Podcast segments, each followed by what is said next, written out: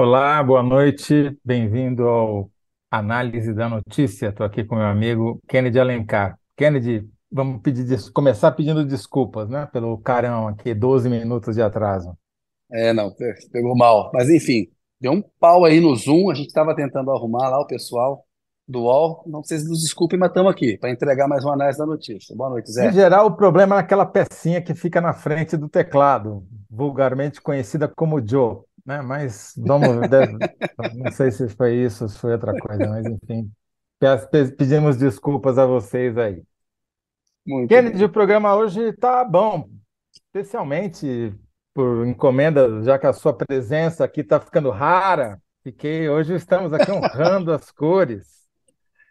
Estou brincando, claro. É, primeiro bloco, o Kennedy vai contar para a gente o que que aconteceu no café da manhã do Lula com 39 jornalistas hoje de manhã no Palácio do Planalto.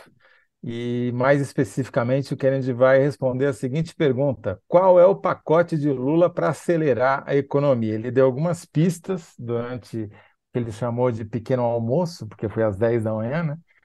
E, e o Kennedy vai contar os bastidores para a gente aí, não é isso, Kennedy? É isso, Zé. Semana foi uma semana difícil. Foi peço desculpa aí, Zé, porque estava enrolado. Imagina, doutor Thales imagina. Faria Você tem você crédito, seguraram Kennedy. a onda aí. Você Ah, tem você crédito. é, gene- você é sempre generoso comigo, você é meu amigo. Zé, foi Imagina. um café da manhã longo. O Lula ele queria fazer uma coisa para marcar os 100 dias eh, de governo e acabou ficando muito focado na economia, né? Falando que essa primeira fase aí dos 100 dias, ele recolocou o avião de volta na pista, que ele estava até dizendo que foi mais rápido do que ele imaginava, listou coisas que fez de Mas programas, como o segura aí, segura aí, segura aí que a gente tenho É. que fazer escalada aqui do, dos outros, Ah, é verdade, outros caramba. programas. Pera aí, pera aí. é, ainda No tem, é segundo verdade. bloco, a gente vai conversar sobre um, uma- um furo, um rombo que saiu Isso. hoje nos Estados Unidos da ProPublica, que é um, um veículo, uma agência independente nos Estados Unidos, e que revelou uma história que o Washington Post qualificou como arrasa quarteirão. Ela contou as relações nada republicanas entre um juiz da Suprema Corte dos Estados Unidos com um dos principais financiadores do Partido Republicano. Depois a gente conta mais detalhes e dá o nome do juiz. A pergunta, inclusive, é essa, né? É, quem é o ministro supremo que viaja regularmente em jatinho e no iate de luxo de um bilionário financiador da direita nos Estados Unidos? Bom, e no terceiro bloco, o nosso papo vai ser com José Graziano, que é ex-presidente da FAO, o órgão, o braço da ONU para Agricultura e Alimentação, e diretor do Instituto Fome Zero. E a pergunta que o Graziano vai responder é qual o tamanho da fome do Brasil e como saciá-la. Bom, Kennedy, já que a gente está atrasado, vamos direto para o nosso primeiro bloco aqui. E a pergunta é: qual é o pacote do Lula para fazer a economia arrancar em 2023? Se é que dá. É um pacote muito parecido com o que ele utilizou em 2008 naquela crise internacional, na crise da marolinha. É usar os bancos públicos, fazer um pacote de crédito para tentar fazer o dinheiro circular na economia, e ele tem algo que joga contra isso, que é essa taxa básica de juros, a Selic nas alturas, e um Banco Central autônomo, que não tinha na época do governo dele.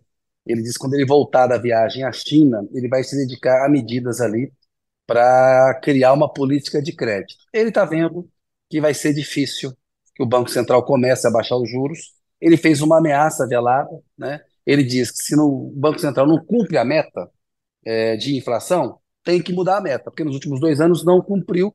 Ele se referia a uma declaração do Roberto Campos de que seria preciso eh, uma taxa ainda maior do que a gente já tem para cumprir a atual meta de inflação. E a gente vê analistas do mercado usando isso como uma desculpa, falando, olha, na verdade não pode mudar a meta porque já não cumpriu dois anos. Não, não está cumprindo a meta porque ela está errada mesmo, como está errada a taxa.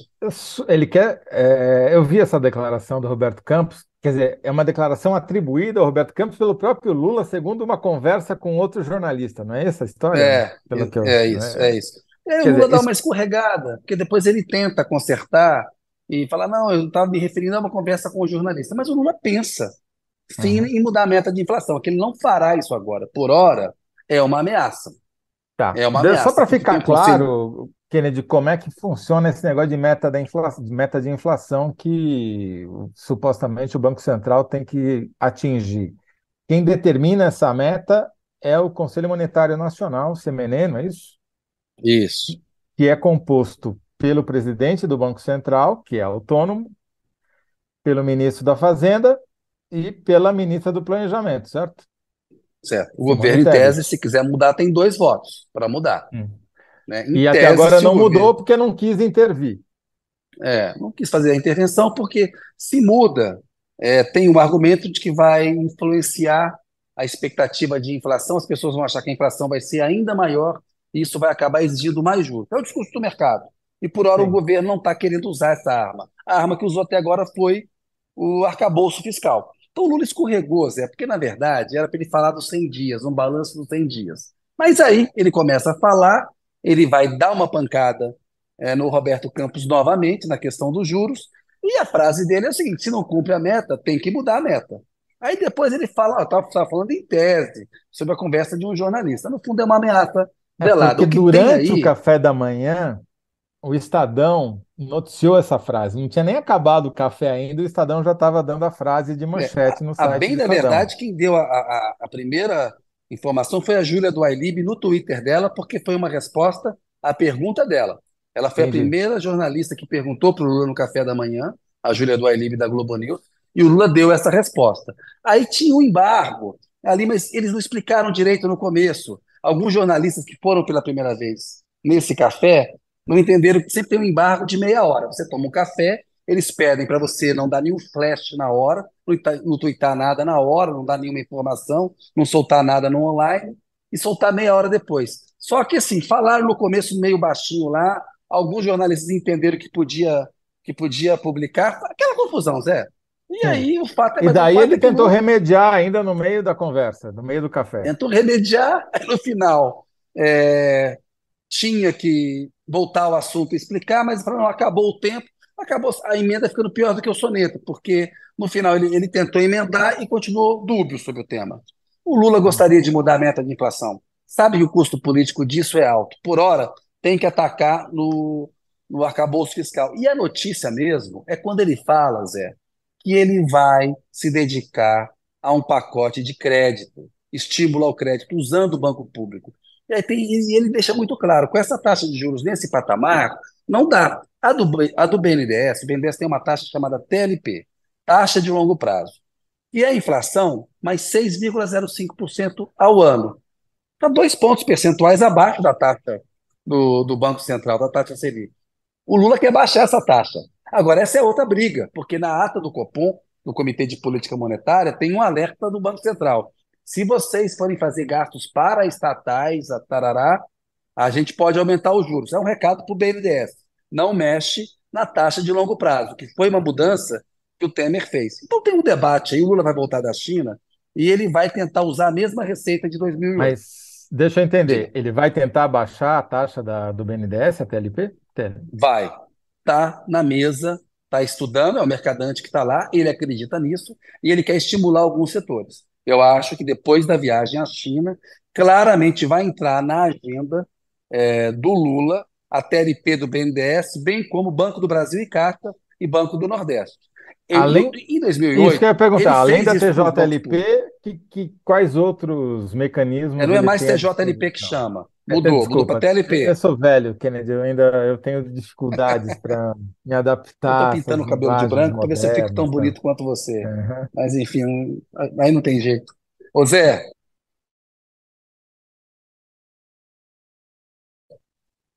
Mas quais outras taxas ele pode cara, mexer que ele tem, que o governo tem à mão para quais outras no, em, em armas? 2008, ele pediu que o Banco do Brasil e a Caixa Econômica Federal, nos empréstimos de uma maneira geral, tivessem juros mais baixos do que dos bancos privados, que hoje são três: Itaú, Bradesco e Santander. né? Teve uma concentração bancária. É, ele, tá, ele quer fazer isso e tem um limite, porque a taxa básica de juros, a Selic, era uma referência para a economia. Se você vai fazer um financiamento para comprar um carro, comprar um imóvel, é, o cheque especial, as taxas de juros são muito mais altas. Então ele vai cobrar é, é, dos bancos públicos uma taxa de juros mais adequada e mais linha de financiamento para pequeno e médio é, é, empreendedor. Ele foi muito claro, Zé. Eu estava lá, anotei, falou assim: ó, uma política de crédito para pequenos e médios empreendedores, para agricultura familiar, para o agronegócio. Ele falou: com uma taxa de juros nessa altura, ninguém pega para poder fazer investimento. Então, o que o Lula vai fazer? Porque isso rodou, isso rodou mais ou menos com o Meirelles, que era o presidente do Banco Central na época dele, mais ou menos combinado. Beleza. Segura aí nos juros, faz o que você quer aí na política monetária. Você diz que não tem muito espaço, mas eu aqui, nos bancos públicos, eu vou fazer um incentivo para isso aqui ser uma marolinha. Acontece que agora o Banco Central é autônomo. Esse jogo com Campos Neto não dá para ele combinar como ele combinou com o Meirelles. Então, é uma operação complicada. A gente pode esperar que depois aí. O próprio Haddad falou hoje também da questão, é, é, de novo, do crescimento e de como tem que cobrar é, das empresas. Eles estão querendo é, é, criar um pacote de crédito parecido com o de 2008, Zé. E o Haddad falou hoje em taxar os 500 maiores é, empresas que lucram demais e são, têm o seu custeio subsidiado pelo governo, deixando de pagar imposto sobre isso. Quer dizer, pelo visto, eles estão indo para um, não vou chamar de confronto, mas para um enfrentamento, né? É, nessa Eu área. sim. E, ou seja, tempos turbulentos pela frente. É, O mandato do Campos Neto à frente do Banco Central vai até dezembro do ano que vem. E, assim, isso é metade do mandato do Lula. Se essa taxa ficar nessa altura, isso cria um problema forte, porque é, ela exige que você pague é, é, muito mais do orçamento público para rolar a dívida pública. Isso é Sim. complicado mesmo. E o Haddad está falando, olha, é preciso um arcabouço fiscal, os juros têm que cair para essa, essa coisa rodar também. Porque não adianta, você faz todo o esforço do lado fiscal, fala que a despesa vai crescer menos é, no- do que a receita, cria Gasta com regra e o Banco. Central joga o juro lá em cima, você joga todo o esforço que você fez para fora. Aí a empresa só ouve analista de mercado dizendo, não, tem que fazer como o Campos Neto quer. É muito engraçado, porque assim, o argumento dos analistas é o Lula está usando argumentos políticos, está fazendo uma interferência política no Banco Central. E quando o Banco Central, na ata dele, fala assim: ó, você não pode fazer política fiscal com o BNDES, se você fizer isso, eu mantenho o juro alto. Se isso também não é fazer política e fazer uma intervenção numa outra área, eu não sei o que é. A diferença é que o Lula foi eleito. Né? Uma outra discussão, viu, Zé, que é um bastidor importante, é, é difícil, mas o Lula vai tentar em algum momento, ele é simpático para a ideia de fazer o mandato do presidente do Banco Central coincidir com o mandato do presidente. Essa autonomia que coloca um mandato, em que o, o Bolsonaro nomeou um presidente do Banco Central, vai ficar dois anos com o Lula, o Lula acha que isso, assim, nomeia no começo de mandato, então, um presidente do Banco Central, ele tem autonomia, mas é alguém escolhido pelo presidente, porque na prática o Lula perdeu a capacidade de fazer política monetária. Não está mais na mão dele. E vamos lembrar que na pesquisa Datafolha que saiu nesse final de semana, a avaliação do governo está um pouquinho menor do que apareceu no IPEC algumas semanas atrás, e a área mais mal avaliada é a área da economia, é justamente a É área isso. econômica, porque A está patinando. vai para cima do Lula. É Exatamente. isso. É Muito isso. bom, Kennedy. Qual que era o cardápio do café da manhã? Ah, pão de queijo, tinha sanduíche, suco de laranja. Era um brunch, na verdade. Era um pequeno almoço, como o Lula falou. Ainda mais que atrasou. Tinha um Uhum, mamãozinho, um melãozinho. Estava tá tava bem equilibrado. Os jornalistas foram bem tratados pelo presidente. Então tá bom. Muito bom, Kennedy. Então, qual vai ser a síntese aqui da, da nossa pergunta? Qual é o pacote de Lula para acelerar a economia? Que, que, como é que você sintetiza esse café?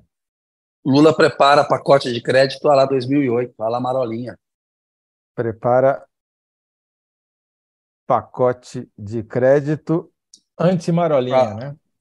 Anti-Marolinha, ou ao estilo da Marolinha. A lá tá Marolinha ou bom. a lá Devia 2008. ser, devia ser anti, anti-Banco Central, né? Mas tudo bem. Anti-Banco Central, se quiser Anti, colocar, anti-Banco. Central. Então tá Anti-Banco bom. Central, fica mais forte. O Lula prepara pacote de crédito anti-Banco Vamos fazer Central. título como o Maurício Puz nos ensinou na Folha. Você lembra como ele falava, né? Qual Título que tem que ser uma pancada. Tá certo. Então, Ele falava uma porrada, mas nós somos né? educados, vamos falar uma porrada. O título Tá tem que bom. ser uma porrada. É o que a gente aprendeu na Folha de São Paulo. Kennedy, a gente está atrasado pra caramba, porque começamos atrasado. Para não deixar o Graziano esperando, vamos ser bem bem sucintos nesse segundo bloco, que, que, é, que é o furo. Então, vamos lá. Ah, o que, que aconteceu hoje, nessa quinta-feira, nos Estados Unidos? A ProPublica, que é uma agência independente, jornalismo independente, sem fins comerciais, divulgou, publicou uma história inacreditável que a concorrência, o New York Times eh, já foi fazer repercussão, o Washington Post fez um editorial defendendo reformas na Suprema Corte, chamando a reportagem de Arrasa Quarteirão. O que, que ela revelou à ProPublica nessa reportagem?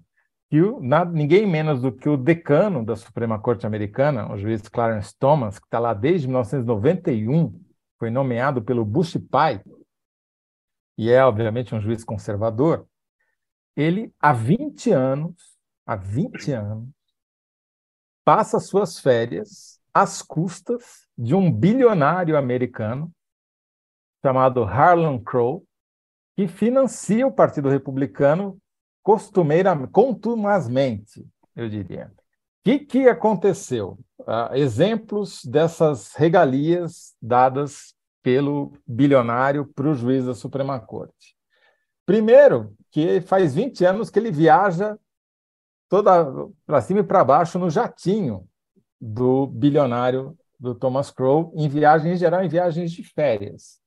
Já se hospeda, se hospeda regularmente em férias, nas férias de verão num resort exclusivo que esse bilionário tem lá no estado de Nova York.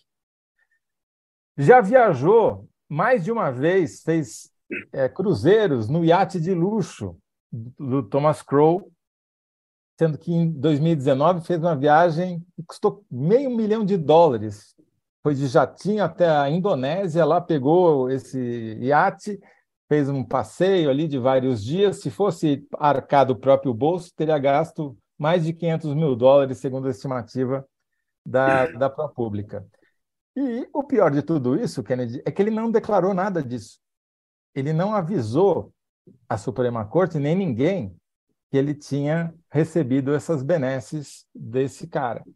E é, isso está provocando uma onda de indignação, porque a Suprema Corte americana ela se autorregula e ela nem sequer tem um código de ética. Tem lá uma recomendação para que presentes acima de um determinado valor é, sejam é, avisados, que eles sejam notificados, mas nem isso o, o Clarence fez, o Clarence Thomas fez, o que significa que se não tivesse sido a reportagem da ProPublica, ninguém ficaria sabendo dessa história. Né?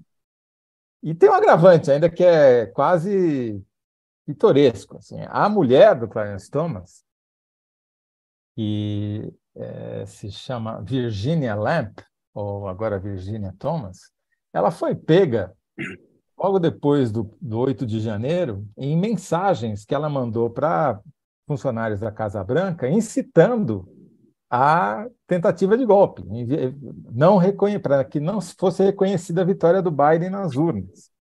E ela fundou um Tea Party, né, um, um grupo, um grupelho de, de extrema direita dentro do Partido Republicano que recebeu 500 mil dólares, adivinha de quem? Do, Tom, do mesmo bilionário. O... É, aí tem, tem todo um conflito de interesse, uma relação muito promíscua, né, Zé? Aqui Sim, no Brasil, ela... acho que um paralelo que a gente pode fazer são esses seminários em resorts, essas férias, esses encontros jurídicos patrocinados pelo sistema financeiro. Vira e mexe, os bancos, o sistema financeiro brasileiro patrocina, assim, num resort lá no Nordeste, um encontro de magistrados. Aí está lá, ministro de Tribunal Superior, com a família, ou seja, tem uma, tem uma coisa complicada aí. Então, é preciso jogar luz sobre o judiciário, que é um poder geralmente menos escrutinado do que o executivo e o legislativo. Porque não é uma questão de ter lobby, ou ter uma ação direta. O, o Clarence Thomas nunca julgou nada desse cara, especificamente, ou das empresas dele. Mas é óbvio que se o cara tem uma vida social custeada pelo cara e que está em contato com o sujeito o tempo todo, porque ele vai para esses resorts, inclusive tem um resort lá na Califórnia que só vai homem. É um negócio inacreditável. Assim. Só vai homem e só vai poderoso e você só chega com convite, né? Que você chega lá e, né? Que também o Clarence Thomas foi patrocinado pelo Crow. É, e que daí você vai encontrar quem? Vai encontrar os chefes da indústria, os maiores empresários, o pessoal do mercado financeiro. Isso. Quer dizer, fica um clubinho, é, parece filme, né? Parece coisa de Hollywood, não parece de é. verdade essas histórias, né? Mas só para mostrar que não é só aqui, viu, Tom, que, que tem presentes das Arábias. Nos Estados Unidos eles também são bons nisso. Boa. Vamos para o Graziano. Bom, vamos lá, só para fazer José Graziano. Desse segundo, desse segundo bloco, que é quem quem é o, o, ministro Supremo? O ministro é Clarence Thomas, o decano da Corte Suprema dos Estados Unidos, Isso. que viaja, viaja de férias na faixa há 20 anos. Bom, vamos lá para o terceiro bloco, para o nosso papo. Vamos conversar com José Graziano, que é o diretor executivo do Instituto Fome Zero e ex-presidente da FAO, que é o braço das Nações Unidas para Agricultura e Alimento, Alimentação. Tudo bom, Graziano? Acho Tudo bem, tá Toledo? Tá... Pronto. Opa. Já. Olá, Graziano. Boa noite para você, meu Kennedy, caro. Tudo bem? Prazer vê-lo aí com as orquídeas aí ao lado. Muito bem. Olha aqui, rapaz. Ah, Graziano, você vê que é mais, ele é mais pró que é mais profissional que a gente, né? Porque você vê que ele tem logotipo. Nós não temos, mas. É, gostei, gostei dessa inovação. Gostei dessa história. engraçado aí, porque fica no computador, viu, Toledo? Eu ah. fiz uma vez, e toda vez que liga, agora tá aí. Tá Mas certo. É... Boa, é isso aí. Ou seja, além de tudo, é fácil, a gente não faz de preguiça mesmo. Exato. Exato, tá lá. Graziano, a pergunta que a gente propôs aqui para esse bloco, mas você vai ter tempo para responder, só para a gente ter um norte da conversa, é qual o tamanho da fome no Brasil hoje e como fazer para saciá-la? Porque tem várias estatísticas, né? Tem, recentemente o Datafolha soltou uma, tem estatísticas eh, do governo. Qual que é o número que o Instituto Fome Zero trabalha hoje em dia? Olha, uh, a mais completa pesquisa empírica que nós temos é da Vigisan, né, da Rede Pensão. Rede Pensão fez duas pesquisas, uma no final de 2020 no final do primeiro ano da pandemia, e fez uma segunda no final do segundo ano da pandemia, 21, que atrasou e veio, perdão, 22, que atrasou e veio até é, o começo do ano de 22. Né? É, são os dados mais recentes que nós temos, já quase a um final ano. de 21, começo de 22. E começo de 22, isso. Tá. Mas no a primeiro pensão, ano só, só explica o que é a pensão para quem não sabe. Pensão é uma rede de pesquisa de investigadores e pesquisadores, professores universitários, né, em torno do tema da segurança alimentar, alimentar uhum. e nutricional. SAM, é, pesquisa de, de, segurança alimentar e nutricional. Né? É, nós usamos essa acrônimo, aí esse short. Acrônimo aí. Uhum. É, é, SAN, né? Segurança aí, Alimentar e Nutricional. E qual foi o resultado da última versão aí que saiu em 2022? É, o número é, que eles é, divulgam, né, que é o que a gente usa, é que você tem é, três níveis de fome, vamos dizer assim, tá? É, traduzido pelo que chamam uh, insegurança alimentar. Uhum. É, na verdade, é muito difícil de definir o que é fome, né? Em geral, a gente confunde fome com apetite. Na hora de comer, se atrasa de comer, eu estou com fome. Uhum. Fome não é isso. Né? A fome, do ponto de vista aí, se, os médicos, nutricionistas, etc., é uma ingestão de nutrientes menor do que se precisa para sobreviver. Essa é a, é a definição. Então, tradicionalmente, a FAO sempre calculou é, a fome a partir da produção agrícola. É a nossa tradição, né? As grandes fomes do mundo vieram desde o tempo do, do Egito, que a gente sabe, né, da Bíblia, por quebras de safra, problema de seca, né? problemas variados, pragas, né? Falta produção agrícola pessoas passam fome. partir dos anos 70, 80, há uma superprodução devido às novas tecnologias da Revolução Verde, etc. De modo que nós passamos a falar não mais em falta de alimentos, mas em falta de dinheiro para comprar os alimentos. O que falta não é alimento, o que falta é poder aquisitivo para comprar. Uhum. É, então, isso levou a desenvolver esse conceito da insegurança alimentar. Você tem um uhum. alimento na prateleira do supermercado, mas você não tem dinheiro para botar no carrinho e levar para casa. Esse certo. é o problema.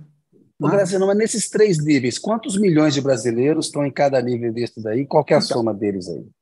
A, no Brasil, você tem no mais forte na insegurança alimentar grave, né, 33 milhões, que é o número mais utilizado. Já é um uhum. número forte, é um dos maiores números que a gente tem. Né?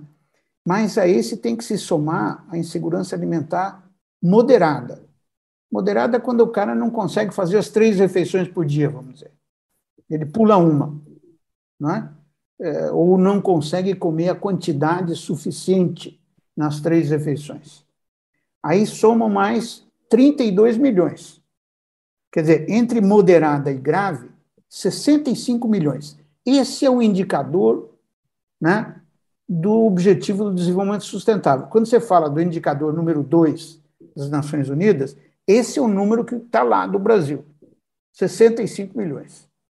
Tá? comparado dizer, com outros países. Essa rede ela é reconhecida pela ONU como a fonte, a melhor fonte desse tipo de dado no Brasil. A pensão. Sem dúvida. Sem dúvida. Pela FAO, inclusive. A. FAO tem a sua própria avaliação. Os números são muito próximos. Né? É, é, mas, é... Quase um terço dos brasileiros estão nessa situação de insegurança alimentar. Exato. E tem outros né, 60 milhões que tem uma insegurança alimentar leve. Segurança alimentar leve é quando você deixa de comer, por exemplo, você não come mais carne, você come salsicha. Você troca é, os elementos básicos da sua dieta por uma dieta de valor nutricional inferior. Você come mal. No Brasil hoje tem dois componentes graves. Tem Ainda grande... mais da metade da população com fome ou mal alimentada. Exato. 55%, para ser mais preciso. Tá? Uhum. É, nós temos hoje essa, esses dois problemas. Não pode pensar na fome como uma, um só falta de comer, falta de alimento. Tem que hoje falar do que não come o suficiente e do que come mal. Por quê? Porque eh, a fome antes era uma fome rural. Né? O sujeito realmente não tinha o que comer, não, não tinha nada para comer. Mas uma seca, nas... acabava com a produção, matava a criação, o cara Exato. passava fome por Exato. Como falta de dizia, oferta. Como dizia o José de Castro, o problema do sertanejo não é que ele come calango, é que às vezes não tem calango para comer. Uhum. Não é? a, a, seca é tanta que ele não consegue né, se alimentar nem dos animais aí que existem. Então, esse comer mal aumentou muito no Brasil. Quando você compara os dados de 2022, essa última pesquisa da Vigisan, com a primeira pesquisa que usou essa mesma metodologia em 2004, que nós fizemos quando estava no governo, ainda pelo IBGE, foi o IBGE que fez, né? a grande diferença não é a fome é, insegurança alimentar grave, nem a insegurança alimentar é, moderada.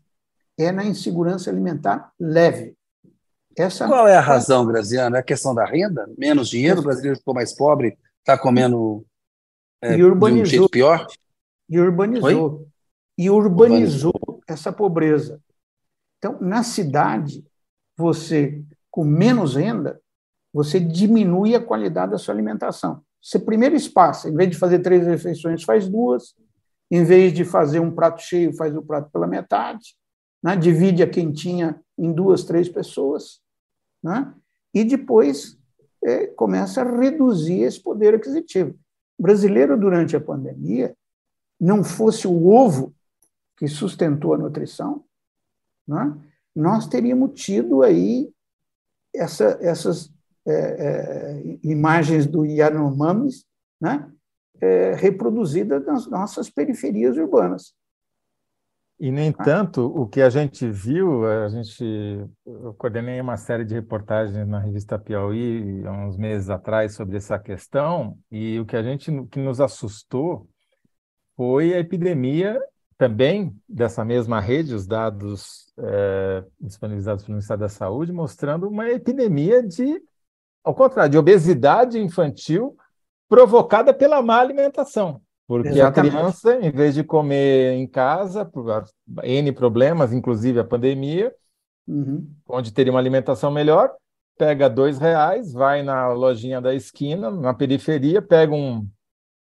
Compra cinco pacotinhos de salgadinho, que é, cuja fábrica também produz ração animal, já dá para ter uma noção da qualidade, e vive daquilo. Come, é, é o que ela come durante o dia.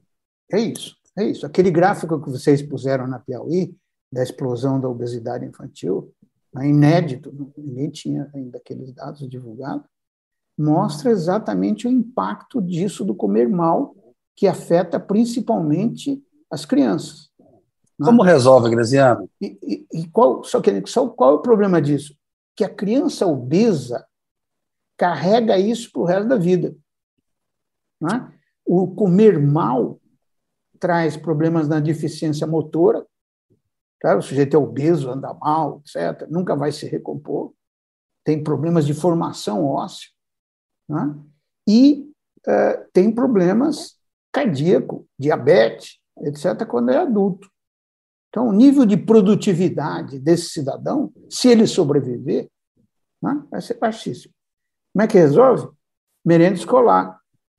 Né? O governo acabou de fazer um dos gestos fundamentais, né?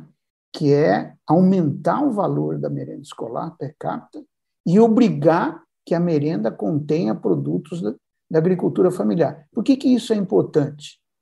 Que hoje a merenda estava entrando bolacha, né? água e sal, bolacha doce, salsicha, tudo que era mais barato para poder, com aquele pouco dinheiro que tinha, dar algo de comer para as crianças.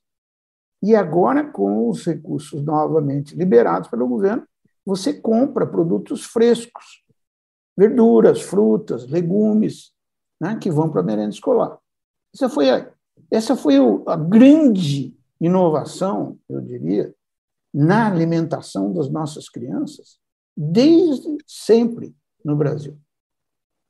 Um, um mecanismo que assegura que em cada escola do Brasil você vai ter produtos na merenda vindo das proximidades, produtos frescos. Eu me lembro que no dia é, 3 de janeiro eu fui levar para o Lula uma bandejinha com a merenda escolar que era distribuída na época. Eram cinco bolachinhas, três salgadas e duas doces, né? e um copo de leite em pó reconstituído. Isso era o que dava para as nossas crianças né? é, no governo anterior, que, que não era o governo Bolsonaro. O que dava agora era algo até pior que isso. Né? Então, Essa recompor... cena que você descreveu foi em 2003. 2003, janeiro. O governo anterior era o governo do Fernando Henrique. Exato. Que era um governo que tinha uma preocupação social, não é? é, mas estava preso a um sistema de licitação. A merenda era igual em todo o país. Era licitado e era, quem ganhava, por coincidência, era um supermercado gigante da família Maluf. Né? Vários anos seguidos ganharam a licitação e distribuíam isso em todo o país. Imagina o que custava levar bolachinha de água e sal produzida em São Paulo, tá certo? para a Amazônia, para o Nordeste, por exemplo. Tá? Então, grande parte dos recursos era de distribuição da produção. Agora não, com esse recurso compras locais, você até barateia a merenda em alguns lugares, né? além de enriquecer do ponto de vista nutritivo. Então, esse é o grande passo para melhorar a alimentação infantil e que reflete imediatamente na qualidade do aprendizado. Né? Há uma série de pesquisas feitas né, pelo sistema educacional mostrando isso, uma melhoria do aprendizado das crianças que recebem essa merenda com produtos naturais. Graziano, só vou pedir um minuto, porque eu cometi, foi muito atribulado o começo aqui, eu, eu cometi uma falha indesculpável, Kennedy, que eu não cantei qual é a nossa enquete que está no ar lá no YouTube. Estou dois blocos atrasado, mas vamos lá então. Ficou assim a enquete. Kennedy, Lula prepara pacote de crédito anti-Banco Central e a resposta do público, pacote econômico de Lula ainda está nebuloso, mas deveria taxar mais os ricos e incluir pobres no orçamento. Vamos ver quem ganha nessa, nessa disputa. Tem vários comentários já agora, Graziano, sobre o que você está falando. A Rúbia Paulo Oliveira dizendo muito triste, o Antônio Carvalho dizendo a fome de hoje é consequência do governo anterior, os superimpostos, taxação, inchaço da máquina pública com aumento dos ministérios, prejuízo de bolsas eh, não propiciam esse cenário. E o André Ribeiro, vai ser difícil reconstruir esse país depois do que Bolsonaro fez. E eu li uma reportagem, uma entrevista sua recente, se não me engano, para o Estadão, Graziano, na qual você dizia que ia ser mais difícil acabar com a fome hoje, em 2023, do que foi em 2003, quando você era parte do governo e o Lula assumiu pela primeira vez. É, me explica por que, que é mais difícil? É por causa do tamanho, pela quantidade de pessoas? Quais são as dificuldades? Toledo, é, em parte pelo tamanho. Né? pelo tamanho. Hoje nós temos um volume muito maior. Em 2003, a nossa estimativa era de 40 milhões à época. E era uma estimativa, nós não tínhamos números. Você vai lembrar que no começo dos anos 2000 tinha um apagão, não tinha número nenhum.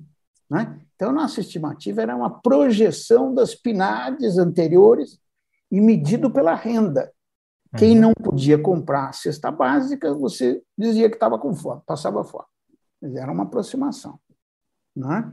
Hoje tem essa medida direta. Você pergunta às pessoas: você tinha dinheiro para comprar alimentos? Você comeu três refeições por dia? Quanto tempo você ficou sem comer? Essa é a insegurança alimentar hoje. Né? Então, os dados são muito mais precisos hoje né? e muito maiores. Muito maiores. Então, você então, descobriu. Então, eram, eram em 2003 é, 40 falou, milhões. 40 milhões, mas numa metodologia diferente. Em Exato. 2004, já na mesma metodologia, esse número chegou a quanto? 65 milhões, pelo menos. Tá? A Folha, a Datafolha, sempre pergunta, né? Faltou, uhum. faltou comida, faltou dinheiro para comprar comida? Essa é a pergunta básica hoje para identificar a fome comparada com os 40 milhões. Tá? E os números da Folha têm sido sistematicamente acima de 60 milhões. Uhum. Tá? Então, quer dizer, hoje nós temos 20 milhões a mais, a mais, do que os 40 que tínhamos antes. Complica. Mas eu te interrompi. Essa não é a única dificuldade extra. Não. Maior que isso é onde estão esses 65 milhões. Antes eles estavam no interior, nas zonas rurais, em cidades de 50 mil habitantes, menos de 100 mil habitantes. Hoje, a grande maioria está nas grandes metrópoles, periferia das metropolitanas. Então, nessas é, regiões, a pobreza ou a miséria é, não afeta só a fome, nem só as crianças. Né? Então, é uma é, insuficiência de tudo, uma insegurança de tudo. Né? Uma insegurança é, cidadã, né? o sujeito tem medo de ser roubado, assassinado, etc, etc. Não tem onde morar, um aumento enorme de população de rua ou situações, né? não tem acesso à água encanada, não tem acesso a uma série de outras coisas.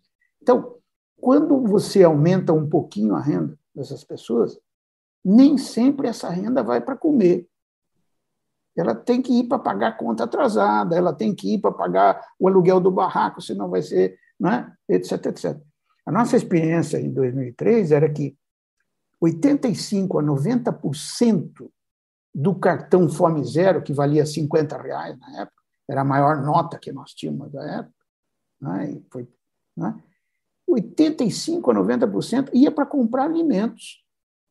E os outros 5% ia para comprar remédio e alguma outra coisa ali. Mas era para comprar alimento, basicamente. Então, você era uma injeção na veia. a distribuição de dinheiro. Hoje eu não, não sou capaz de dizer, mas eu imagino que desses mil reais, tenho visto aí inúmeras entrevistas, né? inclusive na própria Folha, no Estado, né? no Globo, o Globo está dedicando muito a isso. A, a, a mulher tem lá uma lista de prioridades já para ela quitar de dívidas pendentes, etc. Né? Tem que comprar gás, tem que pagar isso, tem que pagar o, as escola das crianças, tem, não é?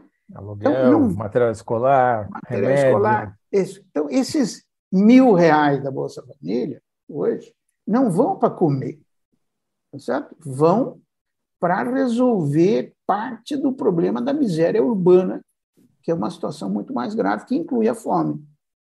Tá? Então, não é uma injeção na veia, tá? como a gente diz. Tem um terceiro elemento que eu reputo, talvez mais ainda complicado. Havia unanimidade em 2003 que a fome era o grande problema, que era a grande prioridade. É? Quando o Lula falou que ia. É, nós tentamos na campanha muitos motes, emprego, né? é, melhoria da qualidade de vida. Quando falou na fome, e foi na sequência de uma série de reportagens do Marcelo Canelas, na Globo, sobre a fome no Vale do Jequitinhonha, que termina com... essa semana, lamentavelmente. Exato, que termina com uma senhorinha né, morta na porta de um casebre com a panela vazia. Né? A mulher morreu. Eles foram lá uma semana depois, a mulher estava morta. Né? Então, é, isso virou unanimidade nacional. Né? Tanto que, quando o Lula faz o chamamento é, para o Fome Zero, os sindicatos estão é, lá, o Marinho, Marinho foi presidente do Conceia, não por acaso. Né?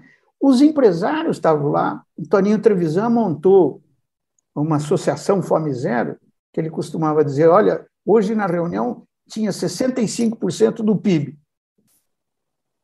Ah, então você tinha um apoio empresarial fortíssimo e que fez uma importante diferença, não pelo que os empresários fizeram, mas pelo apoio político, por essa solidariedade que se criou. Tá? Quer dizer, a fome hoje não tem a mesma relação... prioridade que tinha 20 anos atrás. De jeito nenhum. Pois é, mas você tem uma ótima relação com o Lula. Você já levou esse diagnóstico para o Lula, Graziano? Agora?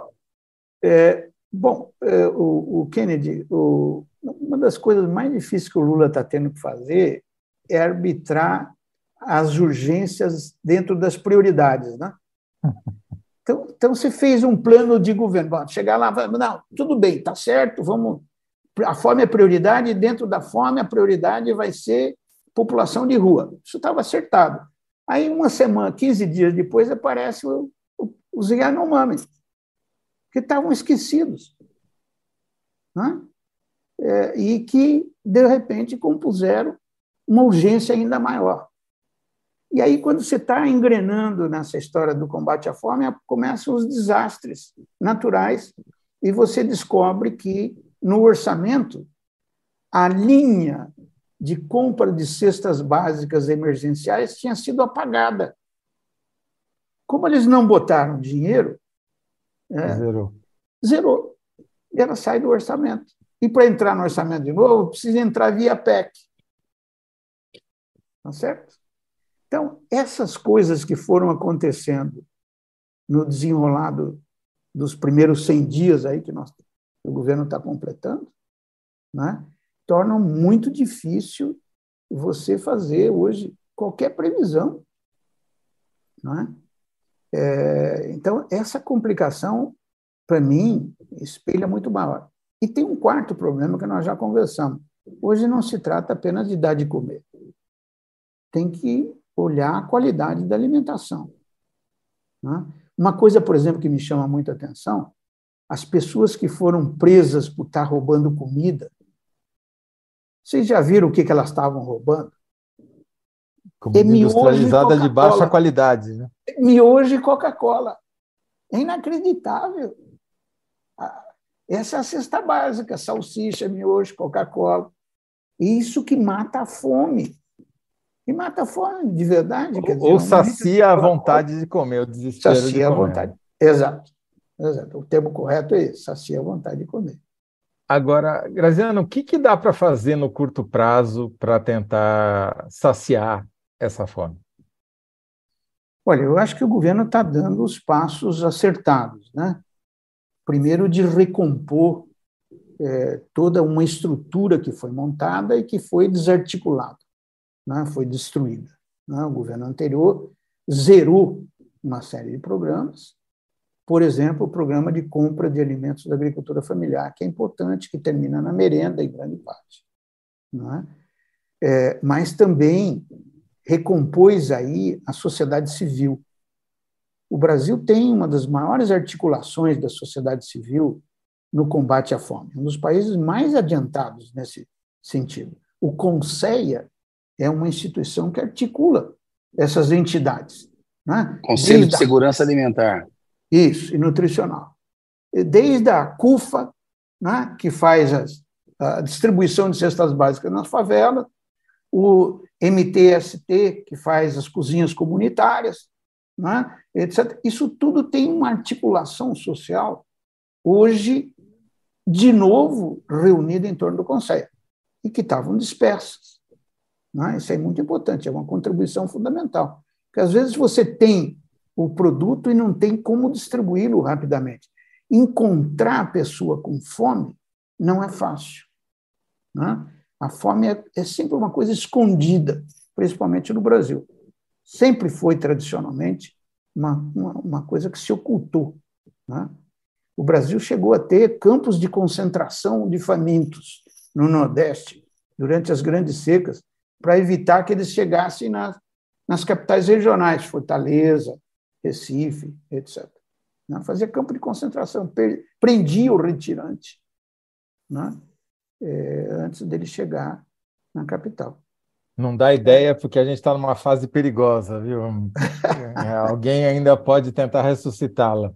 É. Graziano, infelizmente a gente está chegando aqui ao fim do nosso tempo. Eu, poderíamos ficar falando sobre esse tema por muito mais tempo, que assunto não falta, mas a gente vai ter que chegar na nossa síntese, né? Para aquela pergunta inicial é, qual o tamanho da fome do Brasil, o que fazer para saciá-la. Eu tenho uma ideia, pelo que você falou, a resposta poderia ser: são 165, 125 milhões de famintos ou mal alimentados que dependem de uh, que o, o, país volte a tornar esse, a fome um, um, uma prioridade. prioridade né?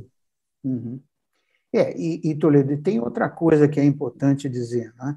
Todas essas políticas de segurança alimentar e nutricional, eu, eu digo que são atores coadjuvantes. Né? O ator principal é o crescimento econômico e distribuição de renda.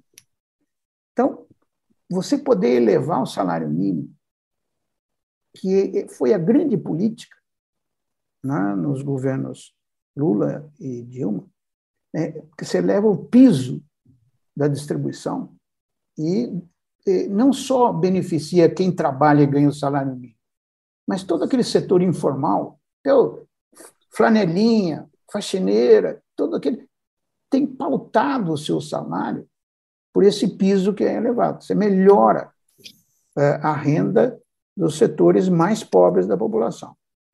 É, nós vimos, Lula tentou dar um salário mínimo maior, a dificuldade foi grande, não conseguiu chegar no que as centrais sindicais queriam, que era a reposição completa da inflação que foi tirada, né? mas espero que isso possa acontecer no próximo ano.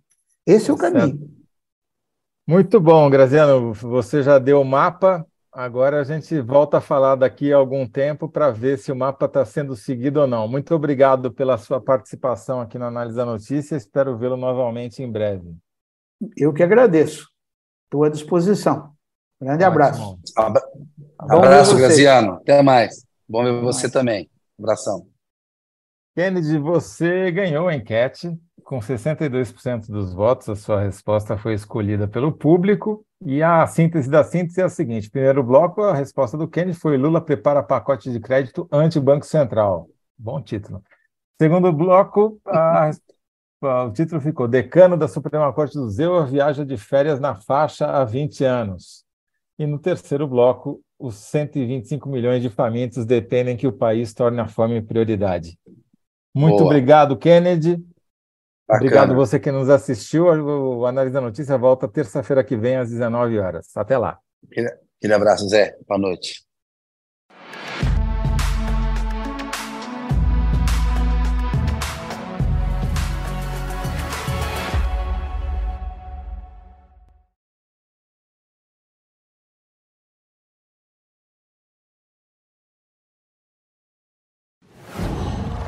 whoa.